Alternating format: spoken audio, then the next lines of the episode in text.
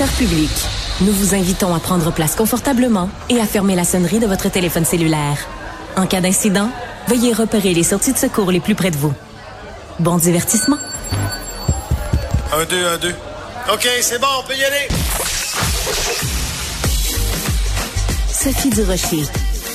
Elle met en scène les arts, la culture et la société.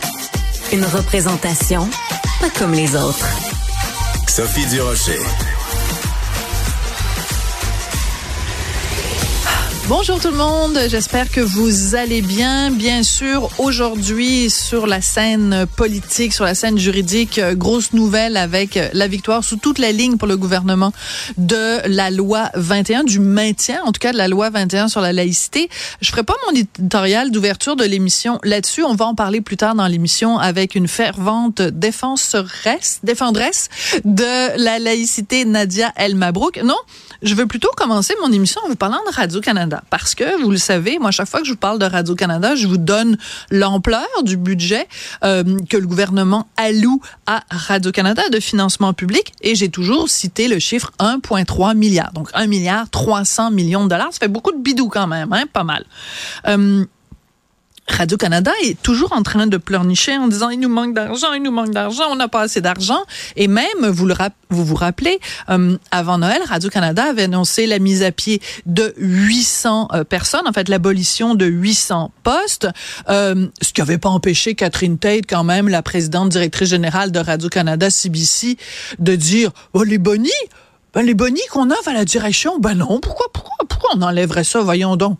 Je veux dire, on peut très bien couper d'un bar puis se verser des généreux bonnies de l'autre bar. Je vous rappelle que les, dirigeants de Radio-Canada dont on parle qui vont bénéficier de bonnies sont des gens qui gagnent 400 000 par année, 500 000, 600 000. Il y en a même un qui gagne plus de 700 000 dollars par année, puis ces gens-là se payent quand même des bonnies. Bon, bref. On apprend aujourd'hui que le Conseil du Trésor augmente le financement de Radio-Canada. Il le diminue pas. Radio-Canada avait dit avant Noël, la raison de laquelle on fait des coupures, c'est que le gouvernement nous a demandé de baisser de 3,3% notre budget. Donc, on est obligé de couper 125 millions. C'est pas ça pantoute. Même le Conseil du Trésor dit, on comprend pas pourquoi Radio-Canada vous a dit ça avant Noël. C'est pas ça du tout. On, ne met pas Radio-Canada sur la liste des gens qui doivent, euh, sur la liste des ministères qui doivent couper.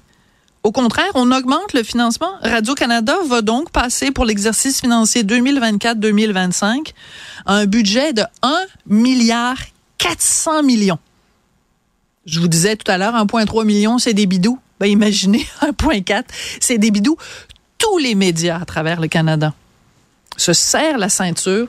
Radio-Canada peut se décrocher aujourd'hui.